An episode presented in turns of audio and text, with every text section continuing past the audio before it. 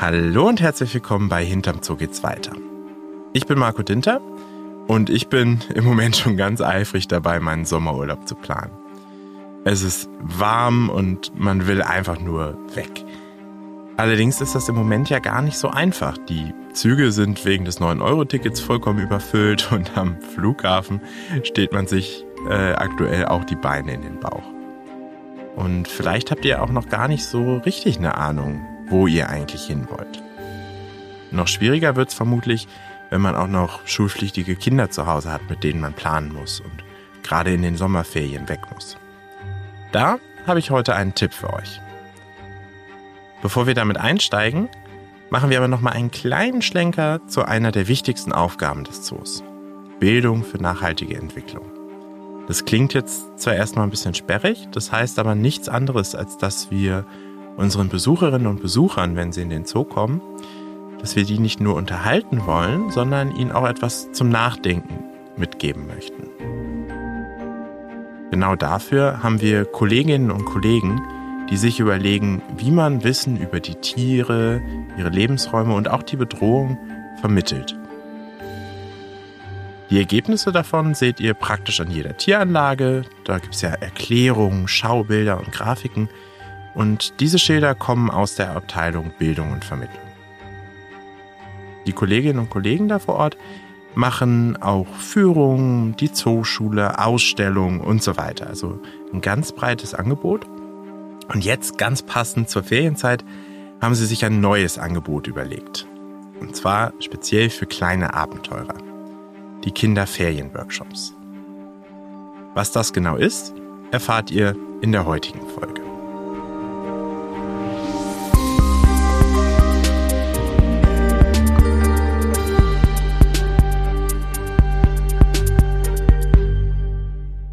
Ich habe mir heute Dr. Nina Tebati eingeladen, die sitzt mir gegenüber. Wir schwitzen hier im Studio schon vor uns hin und äh, möchte sie mal fragen, wie das so läuft. Hallo Nina erstmal. Hallo Marco.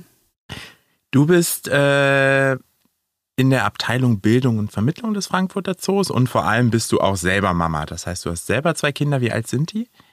Vier und sechs Jahre. Vier und sechs. Dann sind die noch nicht ganz fürs Kinderferienprogramm geeignet. Ähm, was sind denn da so die Rahmenbedingungen? Vielleicht kannst du mal kurz erzählen, was ihr da macht im Ferienworkshop. Wir haben dieses Jahr ein sehr abwechslungsreiches Programm ähm, und dieses Jahr ähm, haben wir das im Workshop-Format. Das heißt, man kann einen ganzen Vormittag äh, für einen ganzen Vormittag die Kinder anmelden. Ähm, das haben wir extra so gestaltet, um viele interaktive und auch praktische Elemente einzubauen. Das heißt, die Kinder ähm, können einmal die Tiere und den Zoo kennenlernen ähm, und aber auch die größeren Zusammenhänge kennenlernen und die ganzen Zoo-Themen, natürlich auch Naturschutzthemen. Warum sind viele Tierarten bedroht? Ähm, was ist der Hintergrund? Was können wir selber auch tun, auch für lokalen Umweltschutz begeistern? Ähm, das ist im Prinzip das Große, was dahinter steht. Aber natürlich sollen die Kinder vor allen Dingen viel Spaß bei uns haben. Kannst du die Themen noch mal genauer erklären? Was, wir haben abwechselnde Themen, jede Woche ein neues Thema. Ähm, wir haben in der ersten Ferienwoche zum Beispiel die Welt der Pinguine. Dann gibt es ähm, einen Workshop, der sich ganz um Lebensräume dreht und heißt Perfekt angepasst Leben in Extremen ähm, und sich damit auseinandersetzt, wie Tiere sich an verschiedene Lebensräume anpassen und ähm, ja, wie unterschiedlich das sein kann. Die geheimnisvolle Welt der Ozeane haben wir in der dritten Ferienwoche. Dann gibt es einen Workshop zu den Sinnen der Tiere ähm, die wir mit unseren eigenen ein bisschen vergleichen in einem tollen Experiment. Ähm, wir schauen aber auch zum Beispiel, wie gestaltet sich der Zooalltag. Dazu gibt es einen Workshop, welche Berufe gibt es eigentlich im Zoo und schließen ab mit einer Tierolympiade, wo die Kinder sich mit den Fähigkeiten der Tiere messen können. Der erste Workshop, von dem du gesprochen hast, war jetzt Welt der Pinguine. Äh, genau. Nimm ich mal so ein bisschen mit. Was, was lernt man denn da zum Beispiel über Pinguine? Wie gesagt, ich habe äh, deine Kollegin schon gesehen, die schneidet seit gefühlt seit Monaten Pinguine aus auf kleine Karten. Aber nicht nur unsere Pinguine. Also ich habe äh, da nicht nur Humboldt-Pinguine gesehen, sondern auch noch ganz viele andere. Das stimmt. Wenn wir, wir haben es auch extra die Welt der Pinguine genannt. Ähm, es geht darum, äh, das, was sie da ausschneidet, wird ein Spiel werden, bei dem man sich mit allen Pinguinarten auch kurz auseinandersetzt und dann aber auch unsere Tiere identifiziert. Also welche Art halten wir eigentlich? Ähm, das verrate ich jetzt mal nicht, aber die, die Folger der Podcast-Serie wissen das wahrscheinlich.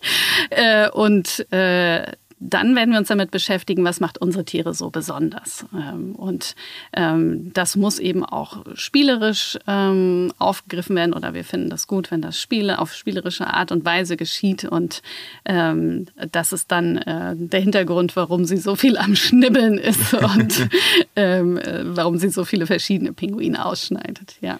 Das heißt, es ist kein vierstündiger Frontalunterricht, den um ihr Gottes da macht. Willen, nein. Also es geht wirklich darum, ähm, kleine Expeditionen zu machen, dass ähm, wir vers versuchen, ganz verschiedene Methoden einzubringen.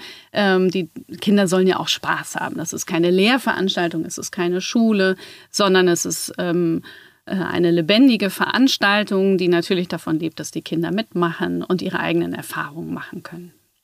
Das klingt wirklich nach spannenden Expeditionen in Zoo. Ich als Kind hätte mir wahrscheinlich gewünscht, direkt erstmal zum Löwen reinzugehen und so einen Löwen zu streicheln. Aber ich fürchte, das wird nicht Teil des Ferienworkshops werden, oder? Nein, das ist richtig. Aus Sicherheitsgründen wäre das ähm, äh, nicht gut. Aber auch bei den anderen Tieren ist es so, dass wenn wir da äh, Kindergruppen durchschicken, dass es die Tiere dann doch stresst. Und wir beschäftigen uns einfach auf andere Art näher mit den Tieren und kommen sicherlich auch näher ran, aber eben ohne sie äh, zu streicheln. Und das ist ja auch nicht nötig, um ein Tier gut äh, wahrnehmen zu können und ähm, es zu sehen, wie es eben ist. Genau. Wie oft findet das denn eigentlich statt? Also habe ich die Kinder den ganzen Ferien aus dem Haus?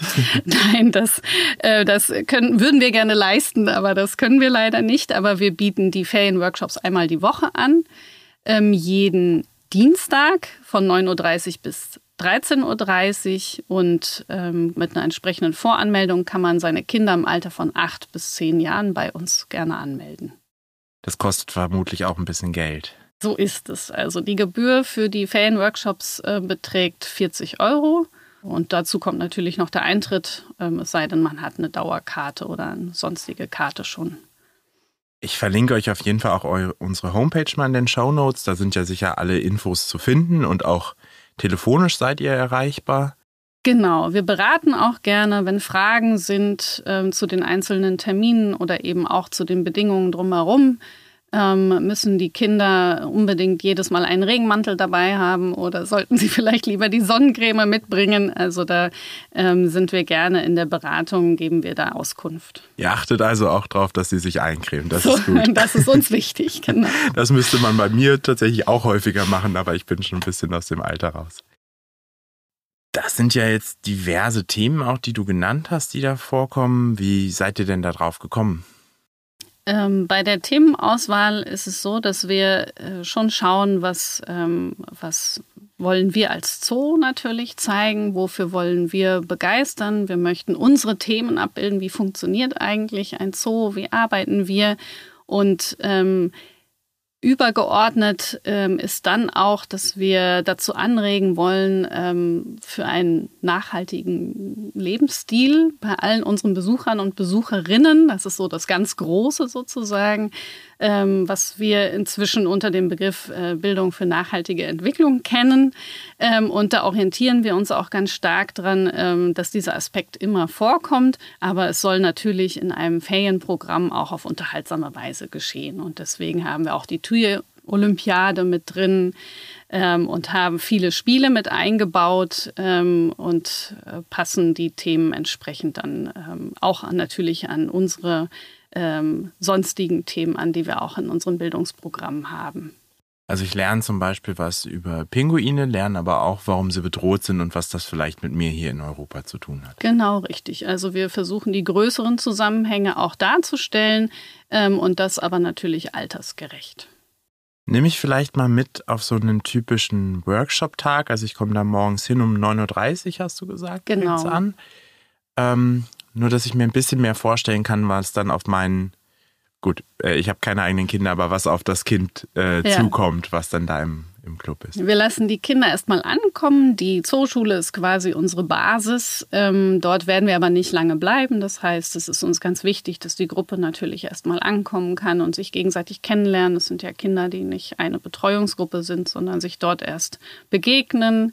Ähm, wir stimmen sie auf das Thema ein und dann ist es tatsächlich vom Thema abhängig. Dann gehen wir auf jeden Fall äh, auf Expeditionen in den Zoo und werden auch Tiere beobachten, ähm, eigene Forschungen anstellen und ähm, wie gesagt an der einen oder anderen Stelle auch Experimente selber durchführen. Das wäre, glaube ich, für den achtjährigen Marco echt perfekt gewesen. Ich habe eher meine Mutter zur Weißglut getrieben, weil ich überall im Garten tote Tiere eingesammelt habe und ähm, hätte mich, glaube ich, so eine Expedition in den Zoo gefreut, auf jeden Fall. Ähm, das heißt, die sind dann ja vier Stunden bei euch. Ist das, wie sieht das mit der Verpflegung aus zum Beispiel? Die Kinder bringen selber etwas mit. Das ist die Idee, Getränke und Essen. Und wir bauen natürlich genügend Pausen ein und ähm, schauen, dass ähm, jeder genau sich ausruhen kann, aber dann auch essen kann, wenn er Hunger hat und trinken kann, äh, wenn er Durst hat. Also wir haben genügend Pausen eingeplant ähm, und werden die Kinder dann ja auch um 13.30 Uhr wieder vertrauensvoll in die Hände der Eltern geben, wo sie dann von ihren Erlebnissen erzählen können. Und denke, ein Vormittag ist eine gute Zeitspanne.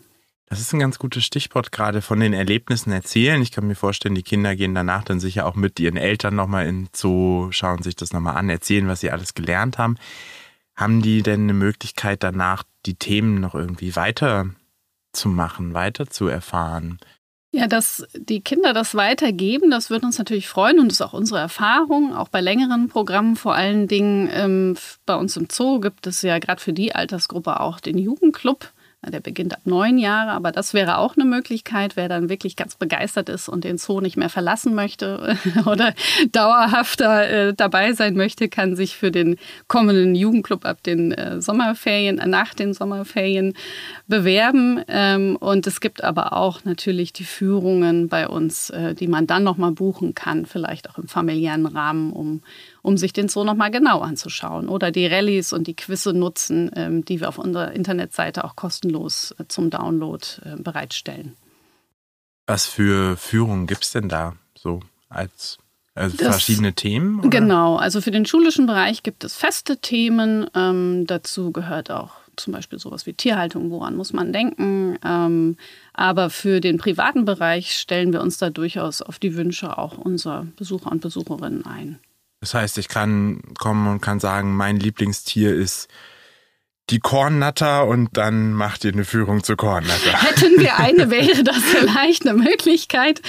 Ähm, ja, also im, im Rahmen. Äh, wir gucken immer, welche Kapazitäten da sind. Äh, wir hatten schon ganz schräge Kombinationen von äh, Wanderheuschrecke und Komodowaran. Äh, ähm, Im Moment äh, gucken wir dann noch, dass wir die Häuser ein bisschen aussparen, ähm, damit sich das nicht so bald, aber normalerweise gehen wir sehr gerne auf Wünsche auch ein. Ja.